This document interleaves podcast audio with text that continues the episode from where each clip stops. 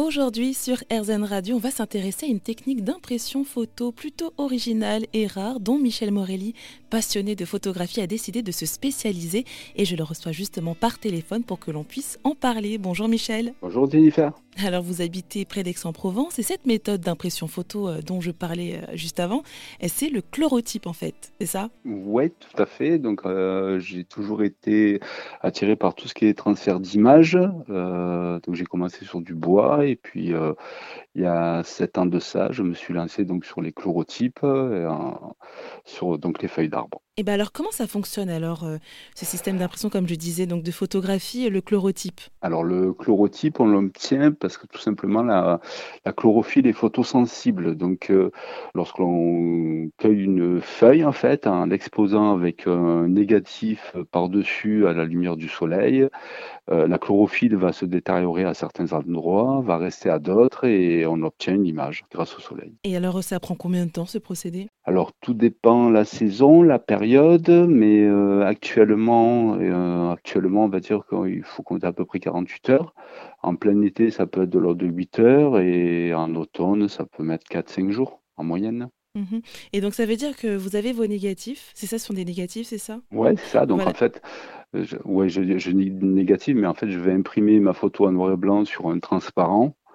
C'est ce transparent que je vais appliquer et mettre sous cadre avec une feuille en dessous. Alors vous avez dit que vous utilisez justement des feuilles d'arbres sur lesquelles vous y mettez donc euh, vos propres négatifs hein, de, vos photos. Euh, ce sont des portraits euh, principalement. Mais alors vous travaillez avec quel type de feuilles d'arbres en particulier? Alors je me sers essentiellement des feuilles que je trouve dans ma région, donc mûrier platane, du platane, feuilles de figuier, mais le résultat est plus ou moins correct dessus puisqu'elle a tendance à vachement se détériorer dans le temps. Euh, le lierre vert, euh, la vigne vierge, sauvage également. Euh, voilà, plutôt des feuilles que je trouve dans la région. Mmh. Voilà. Et ce sont des feuilles. Est-ce que ce sont des feuilles mortes ou ce sont des feuilles Ah non, il faut au contraire qu'elles soient bien chargées en chlorophylle. Donc, on va mettre l'impression, on va cueillir la feuille et la mettre en impression pratiquement de suite. Oui, donc d'où la nécessité d'avoir une vraiment une, une feuille fraîche pour avoir un rendu correct, quoi. Ah ben ça, il faut qu'elle soit très verte et, et voilà, sans trop de taches dessus pour éviter qu'elle ne se détériore trop vite derrière. Et voilà, donc une feuille fraîche. Mmh. Et alors ce, procédé-là, est-ce qu'il est éphémère? Est-ce que ça dure, on peut le garder pour toute la vie? Comment ça se passe? Alors l'impression elle-même, donc ce qu'on va obtenir quand on va sortir la feuille du cadre, on nomme ça un chlorotype. Donc le chlorotype, lui, est très éphémère puisque si on, si on continue à exposer la feuille aux UV, ne serait-ce que derrière dans une pièce ensoleillée ou autre, la chlorophylle va continuer à se dégrader. Du moment où vous coupez une feuille, la chlorophylle se dégrade.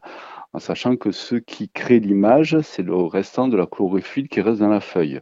Donc un chlorotype exposé est viable de quelques heures à peut-être une semaine exposé aux UV. Donc par rapport à ça, euh, très peu de personnes se sont lancées euh, sur cet art.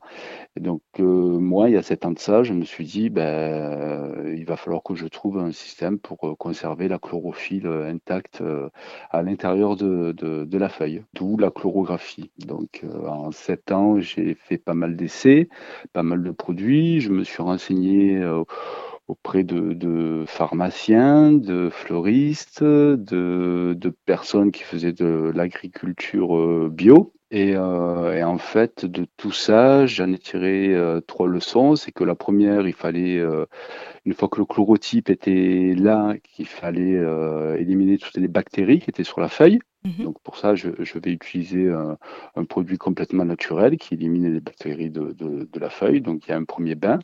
Le deuxième bain, euh, donc on m'avait expliqué qu'il fallait que je chasse l'oxygène qui était contenu dans la feuille. Donc le deuxième bain permet d'enlever euh, l'oxygène qui est encore contenu dans la feuille. Et le troisième bain sert à la fixation de la feuille et de l'image.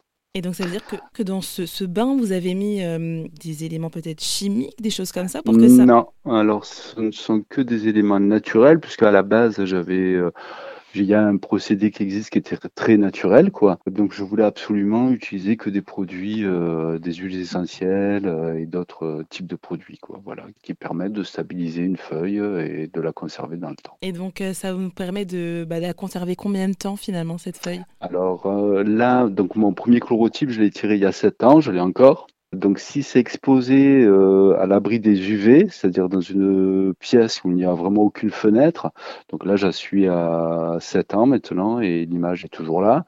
Maintenant exposé dans une pièce où il y a beaucoup d'UV, donc là par exemple j'ai deux feuilles sous cadre qui sont exposées à l'écomusée de Valabre, là ça fait un an, les images sont toujours là.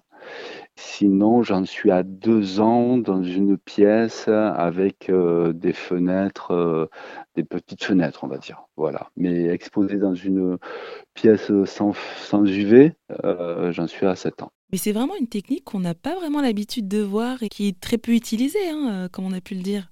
Alors c'est très rare parce que justement, comme le chlorotype en lui-même n'est pas exposable, euh, puisque la chlorophylle se dégrade très rapidement si on ne fait rien en fait. Donc euh, euh, on ne peut pas forcément exposer un chlorotype comme ça ou sur quelques heures quoi uniquement ou quelques semaines, pas, pas sur des mois.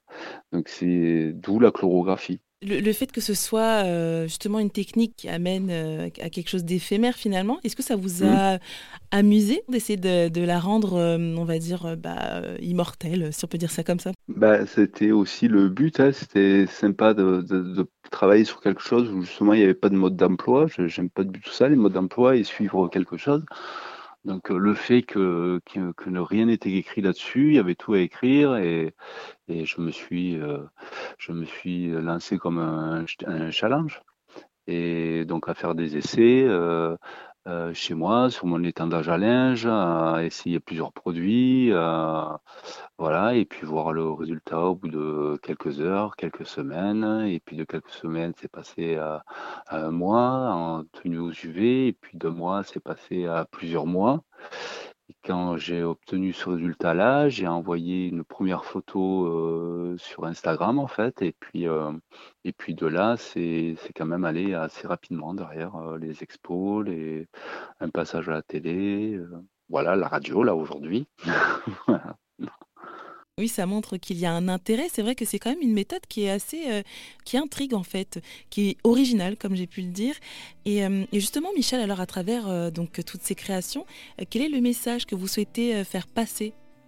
Alors ben justement, le, fait que nous faisons partie d'un tout et, toujours ce rapport parce qu'en fin de compte, on est, euh, on est issu d'une espèce qui on est des Homo sapiens, on vit sur cette planète Terre qui est magnifique, et malheureusement, on n'arrête pas de la détruire sans arrêt. J'espère que ça ouvre les yeux, qu'une chose aussi fragile euh, puisse, euh, puisse nous émouvoir. Et alors, si on souhaite justement s'émouvoir, on peut voir une partie de vos créations euh, sur erzen.fr et aussi sur votre compte Instagram. En tout cas, merci beaucoup, Michel Morelli, d'avoir pris le temps de répondre à mes questions et de nous avoir parlé de chlorotype et de chlorographie. Merci beaucoup. Merci, Jennifer.